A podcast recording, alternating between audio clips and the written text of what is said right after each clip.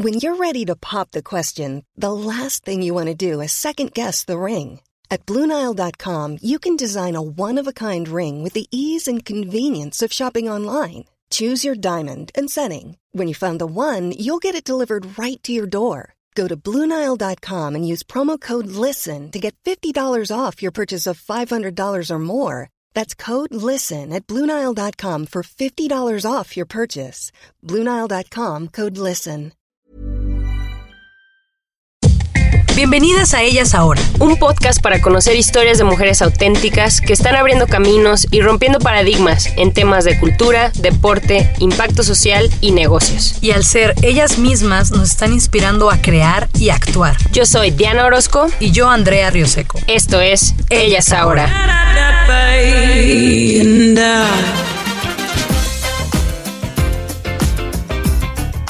Gabriela Costa Gómez es licenciada en Animación y Artes Digitales por el TEC de Monterrey Campus Ciudad de México. Es la cofundadora de Grupo MOVE, formado por tres empresas principales, entre ellas MOVE Studio Transmedia y MOVE Lab, laboratorios creativos con más de 16 mil pies cuadrados de instalaciones de producción y Oniria, especializados en experiencia de realidad virtual. Gaby es fundadora y presidente del Clúster Mexicano de Animación AC, productora de 5 festivales interactivos, 18 cortometrajes, 200 spots, 30 experiencias interactivas, entre ellas juegos de realidad virtual, series web y ganadora de 11 premios. Gaby es la directora del VR Fest México, el primer festival de realidad virtual en México donde se reúnen desarrolladores, emprendedores, creadores de contenido y personas con curiosidad de vivir experiencias inmersivas. En este episodio platicamos con ella en Austin, en el South by Southwest, y estaba ahí presentando una experiencia de realidad virtual en Casa México sobre turismo en México. Platicamos con ella sobre su trayectoria y sobre su experiencia en el autódromo, porque además de todo lo que dijimos de ella, también es piloto de autos de carrera y acaba de terminar una carrera histórica. Cuéntanos, por favor, ¿a qué jugabas de niña? Hola, muchas gracias por querer hacer este podcast conmigo. Eh, estoy muy emocionada. Bueno, de pequeña jugaba mucho a, las muñecas. Tenía, eh, bueno, siempre quise una casa de muñecas así como las de Barbie, muy bonita, pero pues no había financiamiento a veces como para este un gran regalo, ¿no? Mi papá no le iba tan bien cuando era cuando éramos chiquitas como ahorita. Y eh, pues fui así como bueno estuve por años eh, tratando de conseguir una casa de muñecas. Entonces eh, por fin me, la pude hacer de pino no y, y pues cada navidad y cada año nuevo cada que había algo especial no sé el 15 de septiembre la adornaba toda la casita y siempre la cambiaba y siempre bueno le dedicaba como todo todo mi, mi creatividad a ese espacio y bueno, me encantaba poderlo estar cambiando todo el tiempo. Wow, ¿y qué tipo de muñecas eran? ¿Barbies? Sí, más que más que jugar con las Barbies me gustaba arreglar la casita y cambiarle el color de las paredes y ponerle alfombra y o sea, de verdad que era un una construcción completa. Y pues también me gustaba hacer como eh, jugar como a la directora de cine y entonces hacía cortos o hacía proyectos con mis Barbies, entonces las ponía a actuar y grababa todo esto con, bueno, con unas cámaras que me regaló un tío. Cuando se fue a vivir a Estados Unidos me quedé con mucho de su equipo. Él hacía escenografía y era fotógrafo de cine. Entonces me quedé con muchos de sus libros y bueno, utilizaba todo su material para, por ejemplo, en Halloween yo tenía una máquina de humo y podía hacer hasta que hubiera humo y estrobos, ¿no? Y todo eso lo tenía porque era mi tío, pues, escenógrafo, entonces eh, se volvió eso mi equipo. Mm, y yo creo que de ahí es donde agarraste el interés, ¿no? Por la producción. O cuéntanos un poquito conforme fuiste creciendo, cómo decidiste qué estudiar y cuáles fueron tus primeras chambas, pues, o trabajos. Sí, pues igual gracias también a este tío, puedo decir, eh, mi tío Cacho, como le decimos. Él eh, también me enseñó a utilizar una computadora, eh, una Apple, no, bueno, una, en ese momento creo que era la iMac o que era la de colores en la parte de atrás. Entonces él tenía una y me encantó usarla, vio que, que podía y convenció a mi mamá de que, de que me comprara una. Entonces empecé a utilizar el iMovie, ¿no? Y el, este software para hacer edición de video y, y, entonces con la cámara que tenía podía conectar pues los videos que hacía a la computadora, entonces podía editar a veces en tiempo real. Entonces se volvía muy fácil y muy increíble. Y bueno, desde entonces me gustó mucho la animación. ¿Cuántos años tenías? Eh, más o menos como 11 o, ajá, como 11 o 12. Sí. Este, entonces pues me gustaba la animación. Y después de eso, pues pasó algo medio raro en mi vida. Se incendió mi, mi cuarto en mi casa cuando yo tenía 15 años. Y entonces perdí todo mi equipo. Perdí mi cámara, perdí mi computadora. Y pues eso se me dio mientras no estaban ustedes en la casa, ¿verdad? Sí, se incendió, sí estaba mi mamá y mi hermana en la casa con los perritos, pero yo estaba en la escuela y bueno, tristemente fue en la casa de muñecas, eh, porque ahí en esa casa ya no lo usaba a esa edad, pero la usaba como de bodega de todos mis materiales de pintura y hubo una explosión, eh, entonces se incendió la casa y se incendió todo el cuarto, se incendiaron todas mis cosas. Pero ellas se salieron, se alcanzaron a salir todo bien, o sea, no les pasó nada, nada más fue, pero toda la casa se quemó. Y sí, no, gracias a Dios solamente fue la planta alta de la casa, eh, mi cuarto, el de mi hermana, principalmente mi cuarto fue el que quedó completamente incendiado, mi mamá dormía en la planta baja y alcanzaron a llegar los bomberos. Entonces llegaron en menos de 3, 4 minutos, pero en ese tiempo eh, ya se había incendiado o por lo menos sí se derritió todo lo de plástico. ¿Y luego qué pasó? Entonces. Ah, después de eso, pues para mí fue como una pérdida muy grande perder todo eso. Entonces dejé de, dejé de editar. En ese momento dejé de grabar porque ya no tenía con qué. Eh, mi papá me sustituyó por una Toshiba, pero pues ya no podía hacer lo mismo, ¿no? Que con la, con, la Mac. Entonces fue que entré a la prepa. Entonces ya entré a la prepa y mis intereses se tornaron un poquito más, eh, diría, casuales, ¿no? Dejé como eso un poco hasta que ya empecé a, ver este que iba a estudiar otra vez y justo la carrera de animación y arte digital se abrió en el semestre que yo salía de la prepa y pues sabía que quería algo así. Eh, había investigado como para ir a estudiar a Vancouver en Estados Unidos, pero me daba cosa el frío. Entonces, pues ya que se abrió acá, dije, sí, de inmediato me meto a eso y ahí fue cuando regresé a todo esto. Wow. Oye, y ahí, bueno, estudiaste animación y cuando estudiaste, ¿qué te imaginabas que ibas a hacer igual? ¿Que ibas a editar? ¿Que ibas a ser directora? ¿Que ibas a hacer películas? Y cuando te graduaste, ¿qué, qué es lo que siguió para ti? Porque tienes un camino muy único. También si nos puedes empezar a contar de esto que tienes de tu pasión de manejar autos, cuando empezó también. Sí, pues también de pequeña puedo decirte que así como quería una casa de muñecas, quería un go-kart. Entonces también eh, pues ahorré bastante y logré comprarme un go-kart.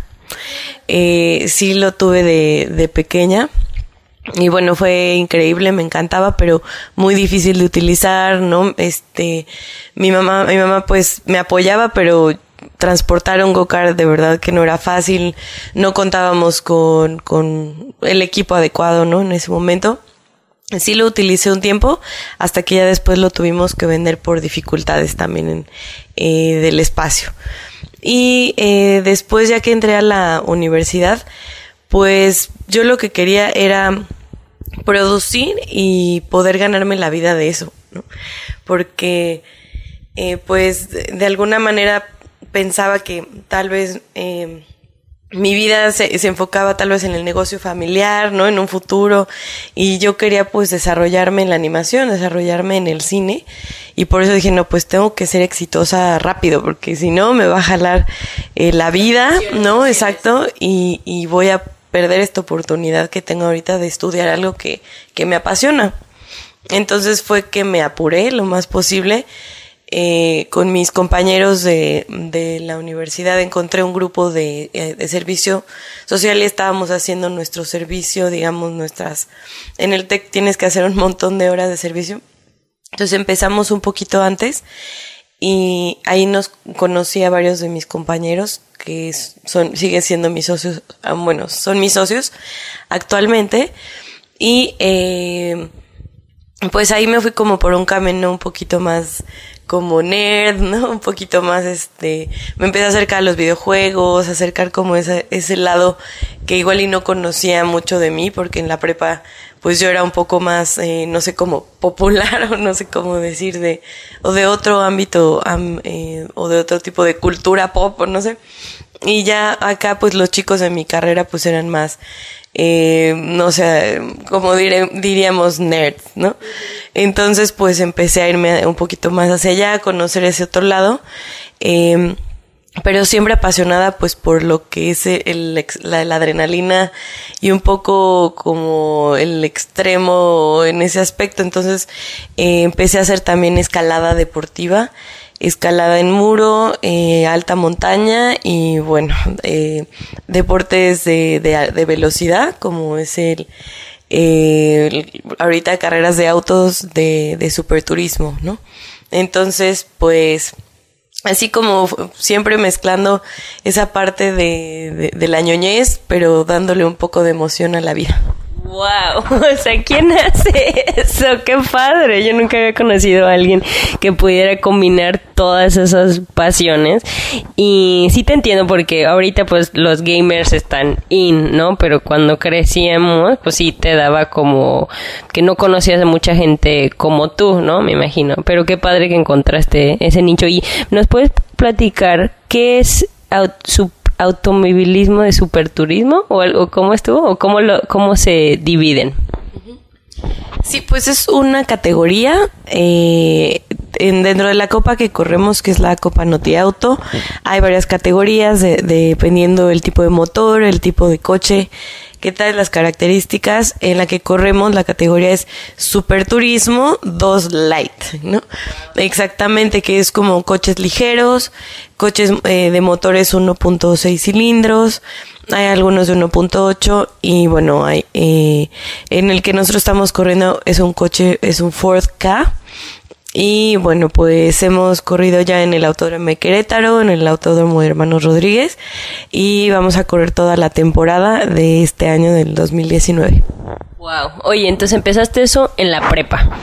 ¿Y quién te, cómo empiezas en el automovilismo? O sea, simplemente llegaste, unos amigos te invitaron o ¿sí? ¿Tú eh, no, bueno, más bien, eh, por ejemplo, lo del hacer karts empecé más chiquita, eh, pero ya lo de como tal el automovilismo ya empecé ya más grande, ajá. O sea, como ese ese tipo de categoría ya ya fue hace poquito, eh, pero digamos el interés en los coches, en la velocidad y en todo esto fue eh, desde chiquita, ¿no? Y perdón, tu mamá no te decía de que estás loca, te va a pasar algo, ¿sí? Sí, hasta la fecha. sí, de hecho, ahorita tuvimos una carrera de 24 horas eh, y pues mm, digamos fui yo solita, ¿no? ¿no? No me acompañó mi familia porque pues entiendo que es una carrera difícil y todo y, y pues también están muy estresados, entonces mejor ir solita. Pero perdón, ¿cómo que de, de 24 horas? ¿O 24 horas manejando? Así es el coche 24 horas eh, dando vueltas, las pilotos se van turnando. Somos cuatro pilotos, entonces a cada una nos toca seis horas. ¿Seguidas? Eh, no, son bloques de dos horas cada una. Ah, wow. ¿Y cómo te fue? ¿Cómo les fue? Quedamos quintas en nuestra categoría y pues terminamos la carrera, que muy pocos eh, vehículos la terminan. Empezamos en lugar 75 y la terminamos en lugar 23 general. Wow, súper bien, felicidades. Oye, pero ¿cómo le hacen? O sea, mm, en esa categoría puede ir hombres y mujeres, no importa. Ahora sí que no sé nada de automovilismo. ¿Cómo, cómo funciona? Sí, pues eh, hicimos historia en esa carrera porque fuimos el primer equipo de puras mujeres en más de 50 años que lleva el, pues, la copa. Y bueno, es la carrera reina de resistencia, así le llaman. Y eh, pues sí, fuimos el primer equipo hecho por puras mujeres en la historia. ¡Wow! ¡Felicidades! ¿Y cómo le, oye, de dónde las conociste a estas chicas? ¿Ahí compitiendo? O... Ah, sí, un poco de, la pregunta anterior que me dices, no te respondí. Eh, a través de mi cuñada, mi, eh, bueno, con cuña, ya aquí siempre me confundo, eh, se llama Stephanie Schinkel. Ella es, bueno, hermana de mi cuñado. Mi cuñado es Klaus Schinkel, es el esposo de mi hermana, ambos padres de mis dos sobrinos, los ángeles de mi vida. Y pues la hermana de Klaus, pues ella es mm, muy buena deportista en general. Eh, hace también eh, motociclismo y eh, ella me invitó, me dijo como vamos a hacer el primer equipo de puras mujeres y, y ven a hacer este sueño conmigo. Y pues te digo, siempre me, me ha gustado la velocidad. Eh, y pues definitivo dije, bueno, es algo que, que sí quiero probar, ¿no? Eh, tu- conseguimos que nos dieran un, bueno, una introducción, clases, todo esto. Nos encantó, nos seguimos eh, capacitando, ¿no? Aprendiendo. Y ahí fue cuando ya pudimos entrar a, a competir. Oye, ¿y cuánto tiempo te preparaste para esta carrera? Eh, fueron seis meses de preparación, pero fue para la de 24 horas, que fue en diciembre, y ahorita pues seguimos preparándonos, no, no, no paramos de prepararnos y realmente pues fue poco. Oye, ¿y ¿cómo se preparan? ¿De que entrenan diario? ¿Cuántas horas? ¿Qué tienen que hacer? O sea, tienen que... Porque, eh, o si nos puedes contar, es mucha de coordinación, ¿no? Porque es algo muy rápido, o sea, pero también es mecánico. ¿Cómo te preparas? Pues hay diferentes ejercicios de reacción. Eh, por ejemplo, hay unas aplicaciones que puedes bajar que es como de eh, aprieta el botón en el momento en el que en el que se ponga en verde el- en la aplicación, por ejemplo. ¿no? Entonces tú lo debes de picar y ahí te va midiendo tu tiempo de reacción para ciertas cosas. O, o por ejemplo, que alguien te avente una, pelo- una pelota desde arriba y la caches, ¿no? Ese tipo de cosas si estás con alguien es mucho más fácil. Si estás solo con tu con tu este iPhone lo puedes hacer. Eh, también ir al ir al gimnasio. Eh, debes de hacer como una combinación de cardio no Eh, cardio con pesas mucha fuerza en el cuello porque generas muchos Gs eh, con el coche, la velocidad y hay mucha fuerza, ¿no? En, el cuello, entonces de la parte de los brazos lo que más tienes que fortalecer. Eh, eso con pesas, ¿no? Eh, si vas como con un trainer, con un entrenador, pues que te recomiende de acuerdo a tus características. Eh, igual, pues si de preferencia una dieta eh, saludable, ¿no? Mucha agua, el cuerpo lo pide. Este, también antes de la carrera, mucha agua. Siempre te estás súper deshidratando.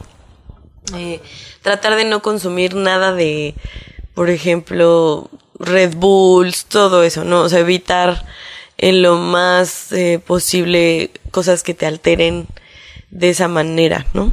Porque tienes que lograr una concentración súper zen, ¿no? Así como de que para estar pendiente de todo, porque me imagino que también es por seguridad, Sí, exacto. De hecho, bueno, se nos hacía un poco raro en la carrera, era, bueno, nuestra primera, pero se nos acercaban algunos de, de otros equipos, nos llegaron a decir como, ah, no quieren unas cafiaspirinas, o ah, no quieren, eh, no, no sé, así, Red Bull y no sé qué, y nosotros así de, no, gracias, no. Este, o sea, preferimos estar completamente lúcidas, ¿no? En ese momento. Entendemos que pues son 24 horas, pero eh, a mí no me cuesta tanto la noche, entonces yo preferí manejar de noche, por ejemplo, en esa carrera. Eh, además que no sudas tanto porque el sol en el día es muy caluroso con el coche y en la noche pues no sientes tanto el, el calor, ¿no? Entonces a mí me gustó mucho manejar de noche, no necesité absolutamente nada de eso. Y bueno, también en parte del entrenamiento ahorita estoy eh, haciendo junto con la empresa un, un simulador de realidad virtual para poder pues también probar cosas, ¿no? Por ejemplo, eh, en, en la pista de Querétaro hay vueltas en U muy cerradas o ciertas cosas. Entonces en, en este puedes, por ejemplo, driftearte o puedes probar la arrancada, ¿no? Puedes hacer como simulaciones que en una pista pues a veces es un poco caro, ¿no? Tener acceso a una pista y todo esto. Entonces también en los entrenamientos hay que ir a las pistas, hay que ir a entrenar y pues ni modo hay que reservarlas, la de Pachuca es de las más accesibles. Entonces ya vas con todo tu equipo, el coche, todo y ahí a ponerte a dar vueltas, ¿no? Entonces eso lo estuvimos haciendo casi cada dos semanas, cada semana íbamos a una pista diferente. Wow. Y también cuando vas a tus entrenamientos, me imagino que, como dices, es caro reservar y aparte pues gastas mucha gasolina, me imagino.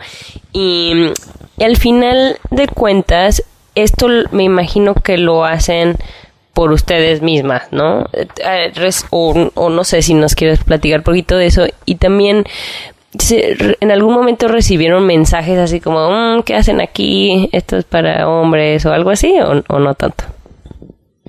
Sí, pues principalmente eh, de personas cercanas, ¿no? De alguna manera. Eh, que sí, por ejemplo, mi mamá creo que es la persona que más me ha apoyado siempre, pero también la que más preocupo. Entonces ella pues trata de convencerme de, de, que no es algo de niñas o algo así. Pero bueno, creo que al, al final pues entiende y está de mi lado, ¿no? Eh, pero bueno, sí me lo llegó a comentar. Eh, obviamente pues no, no creo que lo crea, sino simplemente con su afán de protegerme, ¿no?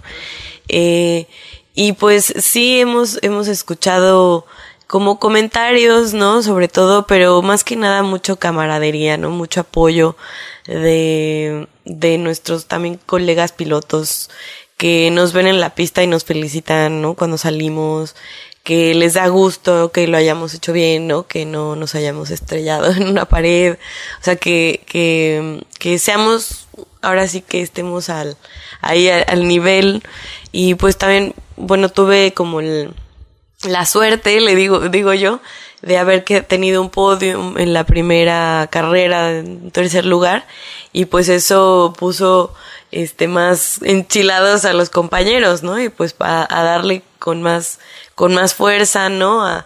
Y pues la pista, ya la siguiente pista, la de Querétaro, es una pista más complicada, más técnica, pilotos con más experiencia pues la hicieron mucho mejor, ¿no? Eh, que yo, yo quedé ya en séptimo lugar, ahí me, me bajé dos, dos lugares, digo cuatro lugares, y bueno, le voy a dar con todo en la que sigue, que va a ser en el Hermanos Rodríguez, que ya lo conozco mejor, este, porque ya estuve ahí muchas horas dándole vueltas, y eso también la experiencia es invaluable, ¿no? Saber utilizar eh, una, una curva, eh, a nunca haberla tomado sí es eh, mucho mejor porque la aprovechas, ¿no? Oye, perdón que ah, siga con el tema, pero ¿qué sientes? O sea, en ese momento, ¿qué está pasando por tu mente? Bueno, me imagino que es eh, concentrarte, pero ¿qué pasa? Porque es un nivel de adrenalina tremendo, me imagino. Y también qué pasa, o sea, como que qué pasa antes, qué pasa durante y qué pasa después en ti. O sea, qué estás pensando, qué estás sintiendo. Pues como dice mi uno de mis socios, bueno, es algo como muy procedural, ¿no? Como como, que lo pienso como un algoritmo. eh, ya mezclando otra vez un poco como mi trabajo eh, cotidiano, ¿no? Con este, esta pasión. Como que voy, no voy pensando en, en toda la pista, sino voy pensando en el paso que sigue, en la curva que sigue, en el movimiento que sigue que tengo que hacer, eh, ya sea meter el clutch, meter la palanca, a, a seguir acelerando o, frenar con motor o, lo que sea necesario en ese momento, tratar de encontrar el mejor camino al mismo tiempo, pues cuidarme de mis compañeros, ¿no? Tratar de ver el 360 de, de si hay, si hay otros pilotos muy cerca de mí, si alguien me va a rebasar, si alguien no se, se frenó antes, ¿no? O sea, te tienes que, que, fijar en todo tu alrededor y después es tratar de salir lo más rápido posible de, de donde estés, ¿no? Para siempre tener la mejor velocidad y en ese momento pues el tiempo dura más, no, no sé, yo siento que cada segundo se prolonga y siento que que como si la vida se hiciera más larga y entonces no sé, la disfruto más, no, no sé, como que cada segundo lo siento más, como que lo vivo. Wow, qué profundo. O sea, lo que acabas de decir muy profundo. Siento que, digo, yo nunca he hecho ni he estado en una pista, pero lo que dijiste de que paso a paso, o sea, eso también se aplica a la vida, ¿no? De que a veces estamos pensando en muchas cosas, pero suena como que cuando compites estás ahí en el momento, ¿no? Y lo que dices de que disfrutas más o, que sientes el tiempo que dura más yo pensé, bueno, supongo que sí, porque como estás pensando en mil, en milisegundos y todo, entonces ya cuando sales de ahí, ya es así como, ah, tengo mucho tiempo, ¿no? O algo así. Oye, y cuéntanos un poquito de en qué trabajas o cómo surgió eh, tu empresa de Move Labs o le dices MUB Labs, ¿sí? Pues empezamos con la primera de nuestras compañías, se llamó en su momento Move Experimento. Y eh, en Move ah, empezamos a desarrollar experiencias eh, publicitarias, ¿no? Como activaciones, también eh, hicimos muchos eventos visuales, por ejemplo, para, me acuerdo, Espacio 2009, ¿no? Desde entonces, cuando ah, este existía, ¿no? Con Televisa, trabajamos para TV Azteca, eh, empezamos haciendo publicidad principalmente. Ya después de eso, eh, bueno, lo fundamos eh, cinco socios y yo, todos del TEC, eh, bueno, perdón, éramos cinco, y eh, después de eso, que fueron como cuatro años, estuvimos desarrollando eso, pero pues era, o sea, nos iba muy bien, proyectos grandes, pero caros, ¿no? O a veces difíciles de administrar, o, o luego empezamos a hacer un cortometraje con lo que habíamos ganado y entonces le invertíamos mucho al cortometraje y entonces ya andábamos así como medio números grises, no no sé, por no decir rojo Getting engaged is a moment worth cherishing. A one-of-a-kind ring that you design at Blue Nile can help your love sparkle. Just choose your diamond and setting. When you've found the one, you'll get it delivered right to your door. Finding the right engagement ring can be nerve-wracking. At Blue Nile, you'll have the expert guidance needed and a diamond guarantee that ensures you're getting the highest quality at the best price. Cherish all of life's moments and save up to 30% at BlueNile.com. That's BlueNile.com. este, y entonces, eh, pues dije, bueno, ¿qué, qué otra cosa puedo hacer para tener más estabilidad, no? Y entonces eh, estuve ahorrando, yo estaba ahorrando, y entonces empecé a construir unas oficinas, eh, tanto para nosotros como para em, empresas similares. Entonces ahí es cuando creo MoveLab. MoveLab es la segunda empresa. MoveLab es un laboratorio creativo es un espacio físico, un edificio, eh, 1500 metros cuadrados para contar historias, ¿no? Y entonces ya ahí pues tenemos foro de producción, estudio de grabación, infraestructura para producir, que son nuestras oficinas de Move, pero pues compartidas ya no se vuelve un espacio pues tan costoso para nosotros, sino se vuelve una economía de escala, ¿no? Lo que nosotros necesitamos pues lo compartimos con los demás. Y entonces, por eso, pues podemos tener como una oficina bonita, ¿no? Pero pues, porque la compartimos con todos. Y bueno, a la par fundó Cluma, que es el clúster mexicano de animación. También fundamos otra empresa hermana que se llama Oniria, eh, que Oniria, bueno, empezamos a hacer mucha realidad virtual junto con otros socios, con ellos como que ya no continuamos tanto la relación y se torna en el VR Fest, que es el Festival de Realidad Virtual. Y bueno, ahorita esos son los principales proyectos.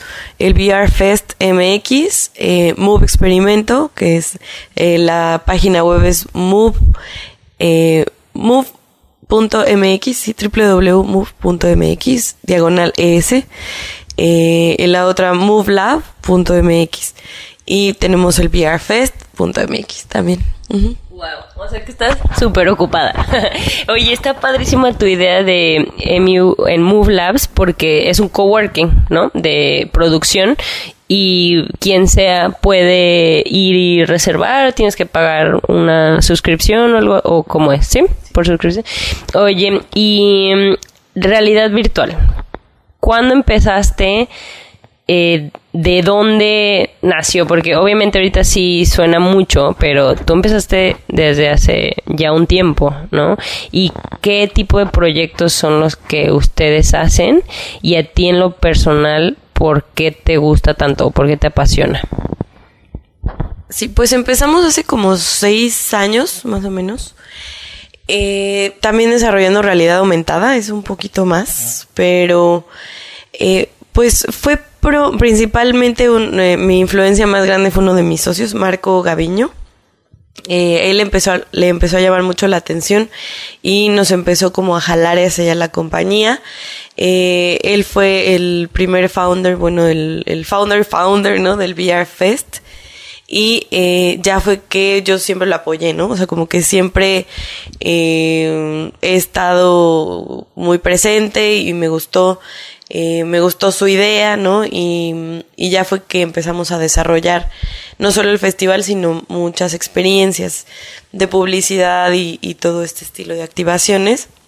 Y vimos que pues era era como un poquito incierto, ¿no? Hacia dónde nos estábamos aventurando porque pues no había mucho para dónde, pero al mismo tiempo al ser el, la punta del iceberg, eh, podíamos llegar a tener más oportunidades. Entonces, fue por ahí que dijimos, bueno, es un riesgo que igual y vale la pena intentar eh, o tomar.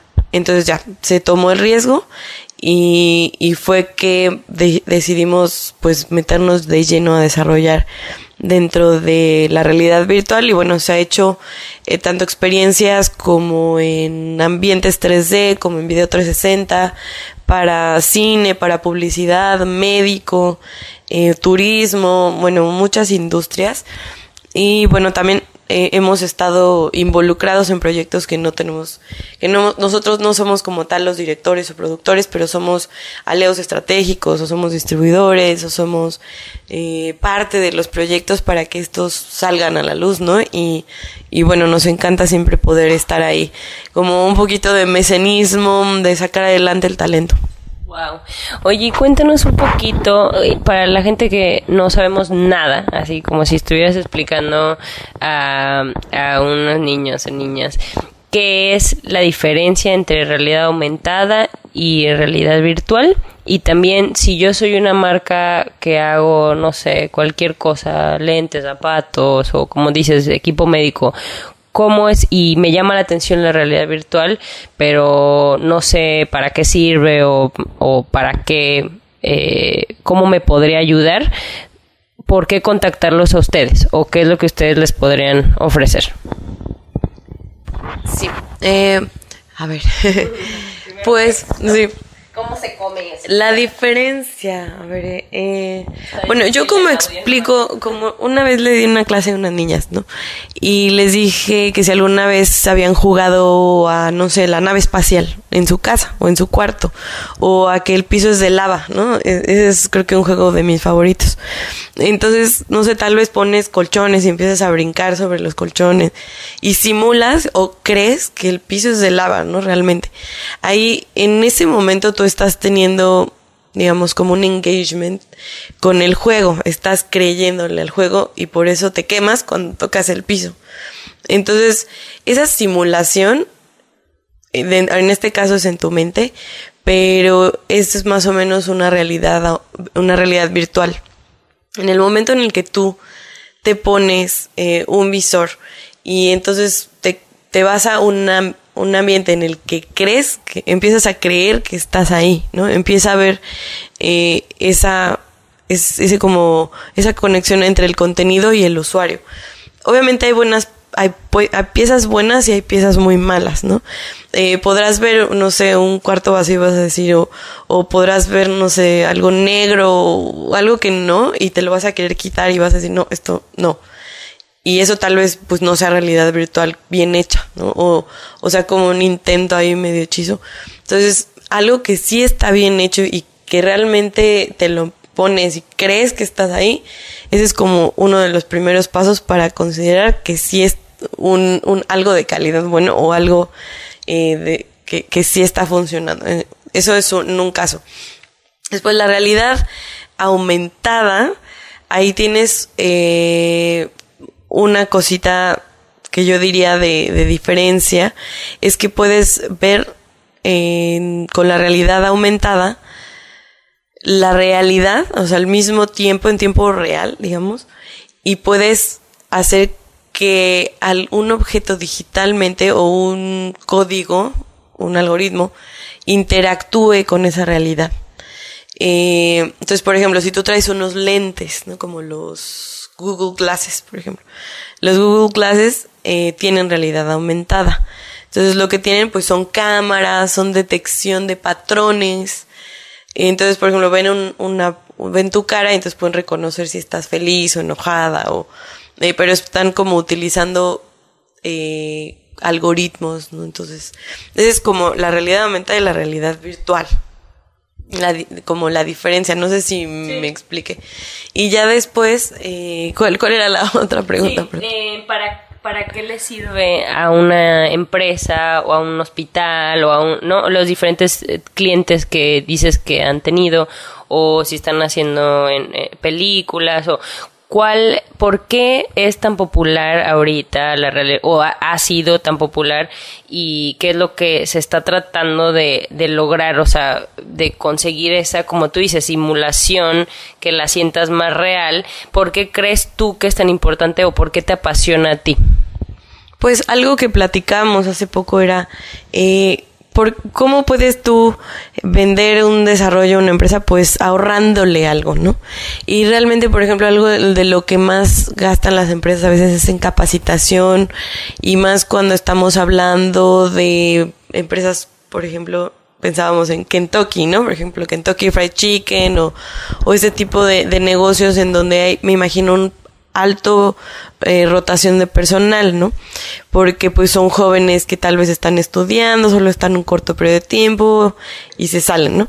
Entonces, por ejemplo, estar capacitándolos pues implica un costo. Si tú haces una simulación de la cocina, vamos a suponer de Kentucky, y les dices, a ver, ¿cómo vas a preparar, eh, no sé, las chicken tenders, ¿no? Y entonces ellos tienen que hacerlo vamos a poner en el software tipo videojuego, eh, bien, ¿no? Entonces, ah, este, no, pues primero las frío, ¿no? Ah, no, error, tenías que descongelarlas. Entonces ahí tú puedes eh, ir evaluando también al, a la persona que hace el, pues, y entonces ya no desperdicias chicken tenders, ¿no? Entonces, eh, pues ahí le estás ahorrando en personal, ya que ya no tiene que ir a capacitarlo, en merma de producto que se equivocaron, etcétera. Entonces, esa es como una de las ventajas, ese es un ejemplo pues muy, muy concreto, pero pues así llevado a cualquier industria y a industrias pues, mucho más difíciles como los astronautas o como, eh, no sé, en Pemex, ¿no? Este, o excavaciones profundas en el mar, todo esto. Wow, eso está muy padre. Y pero a ti por qué te gusta o por qué te emociona o qué es lo que te emocionaría que dijeras si ya adelantamos el tiempo que ya podemos ver esto, ¿qué sería? Pues ya me lo imagino en mi ropa, así como en, ah, en mi vida cotidiana. O sea, como me choca todavía no poder tener unos pantalones inteligentes o, o no poder tener en mis lentes realidad este, aumentada, ¿no? Se me hace como, ¿por qué? ¿Cómo es posible? O por ejemplo, igual podrían, este, podría saber esto si me va a doler la cabeza o no mañana, ¿no?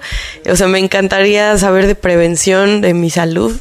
Eh, siento que son cosas que los mismos lentes o tu misma ropa puede saber de ti, ¿no?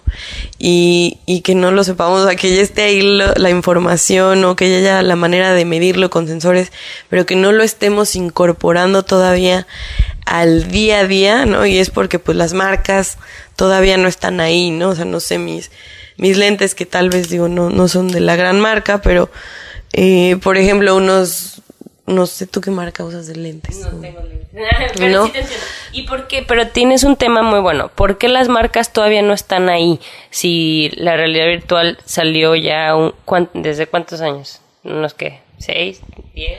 No, sí, ya más, más como, pues ya un poquito, así como más comercialmente, como unos 10, 8 años, pero ya tiene un poquito más eh, de haber salido. ¿Y por qué las marcas no están ahí todavía? O sea, ¿qué, ¿cuáles son los obstáculos que tú ves para que no lo veamos, como tú dices, más mainstream, ¿no? Más que ahorita pues las, los que lo están utilizando son marcas de tecnología y sí ya, o sea, ya hay un, no sé, un HP, un Dell, un este Samsung, Oculus, o sea, ya hay opciones de, de visores.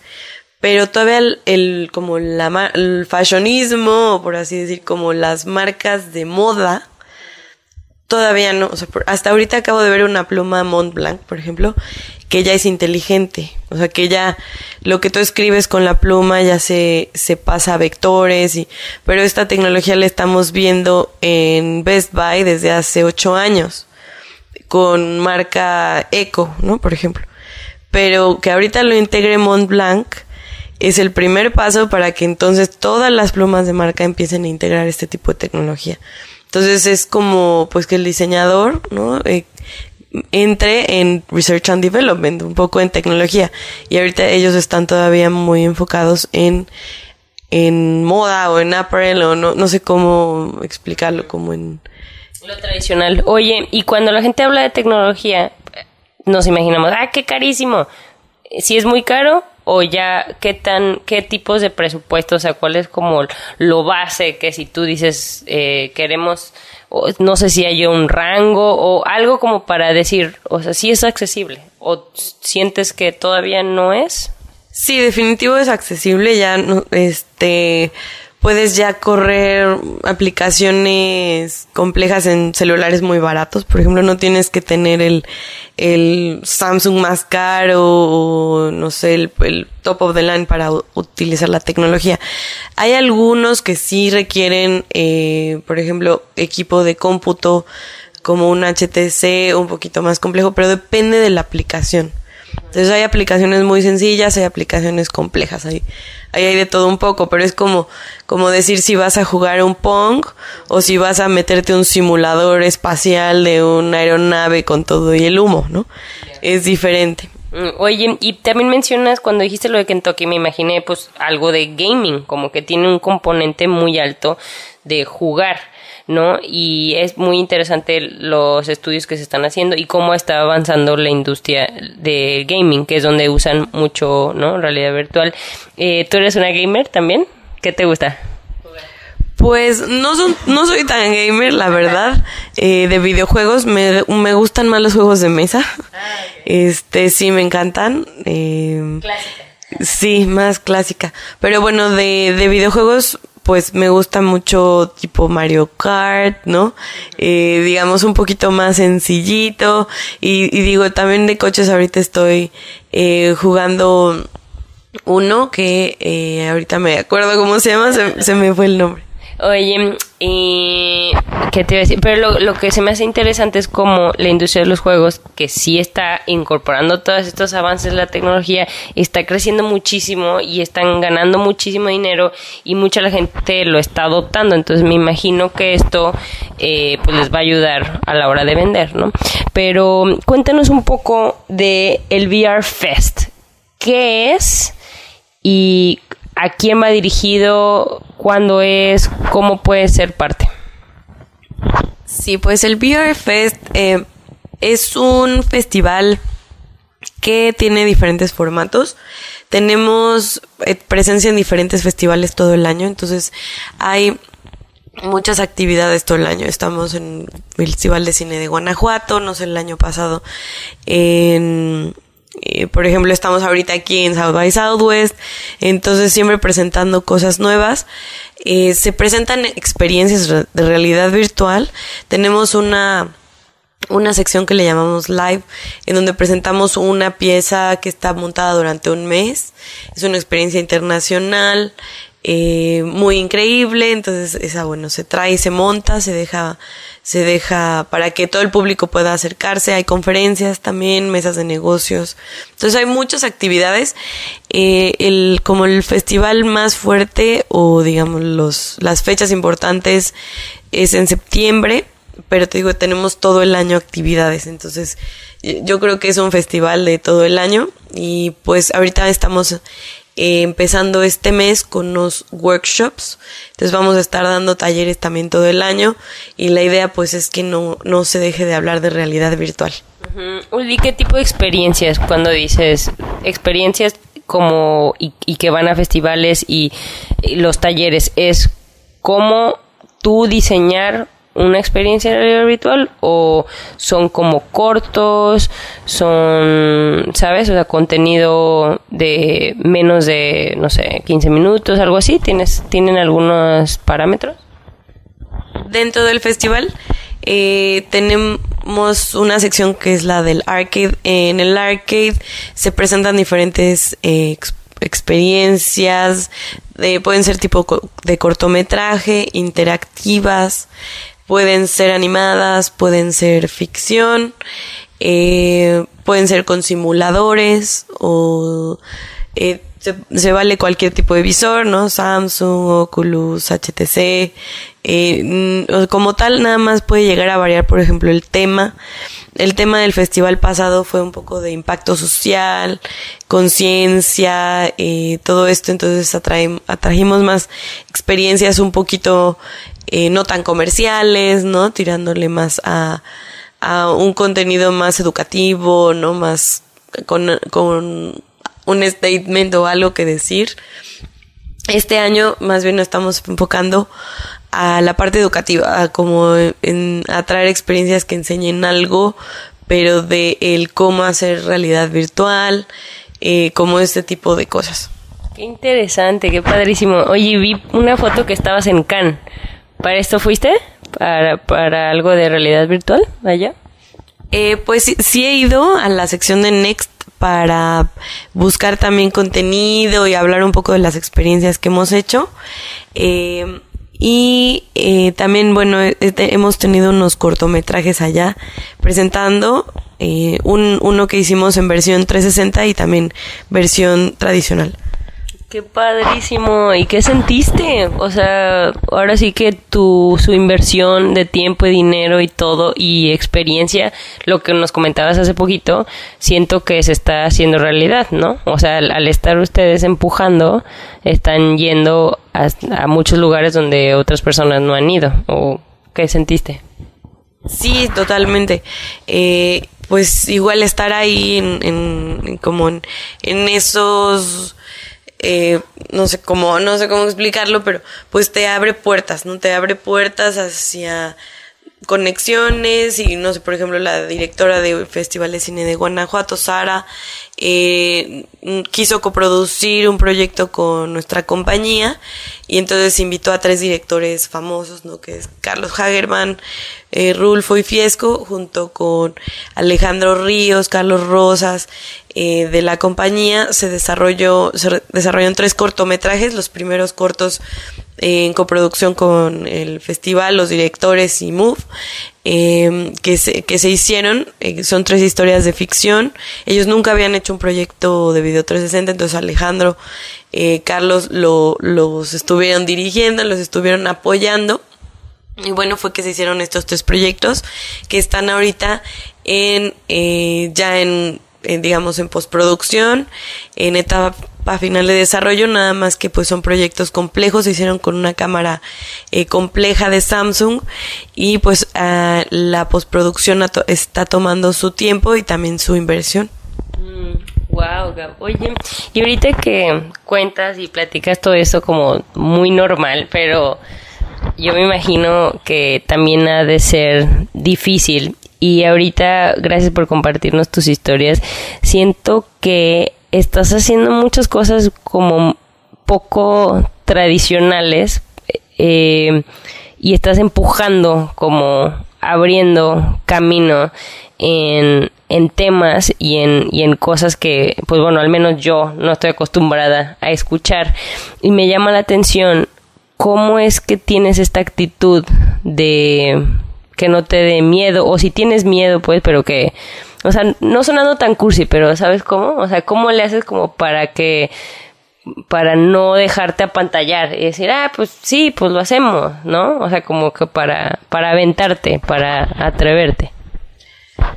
Pues no sé, yo creo que nada más pongo en mi calendario así como de qué quiero hacer mañana.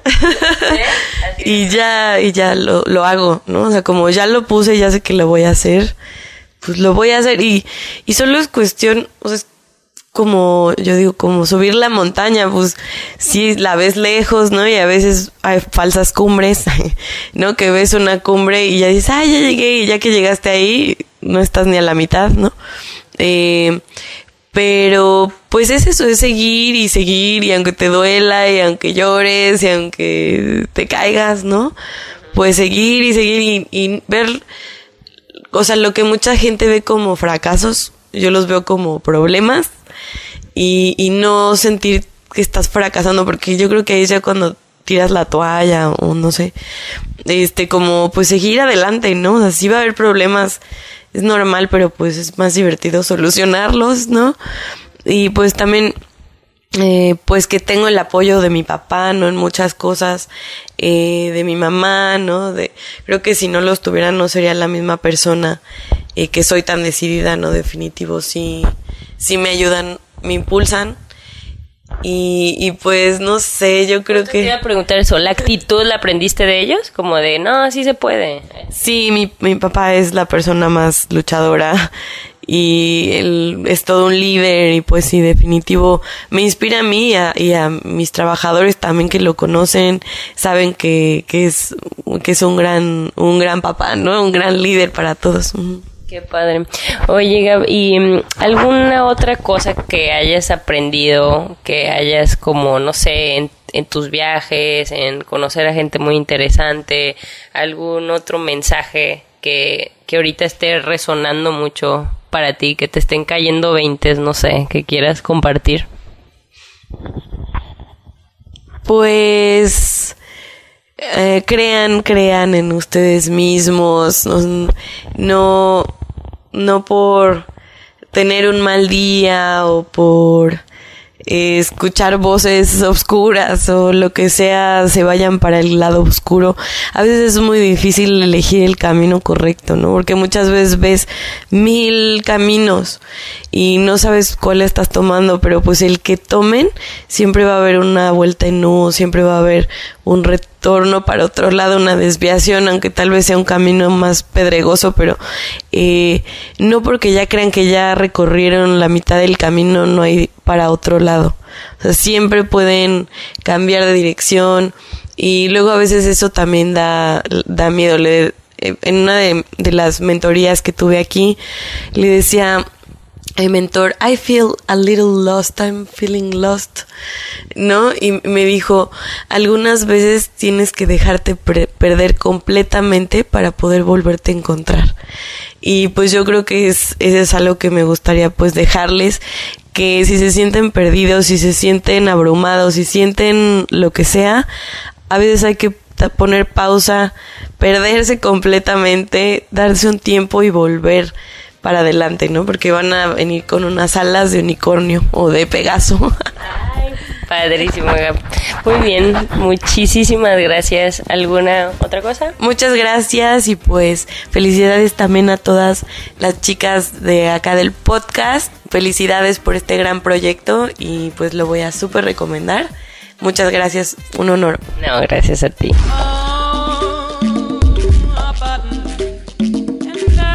Gracias por escuchar Ellas Ahora Ayúdanos a inspirar a más personas descargando nuestros episodios. y compartiendo nuestro contenido en tus redes sociales. Ellas ahora es para ti. Porque ahora es tu momento. How would you like to look five years younger? In a clinical study, people that had volume added with Juvederm Voluma XC in the cheeks perceived themselves as looking five years younger at six months after treatment. Look younger, feel like you. Add volume for lift and contour in the cheeks with Juvederm Voluma XC. Reverse signs of aging by adding volume to smooth laugh lines with Juvederm Volure XC. For important safety information and to find a licensed specialist, visit juvederm.com. That's J U V E D E R M.com. Not for people with severe allergic reactions, allergies to lidocaine, or the proteins used in Juvederm. Common side effects include injection site redness, swelling, pain, tenderness, firmness, lumps, bumps, bruising, discoloration, or itching. There's a risk of unintentional injection into a blood vessel, which can cause vision abnormalities, blindness, stroke, temporary scabs, or scarring. Talk to a licensed specialist to find out if it's right for you.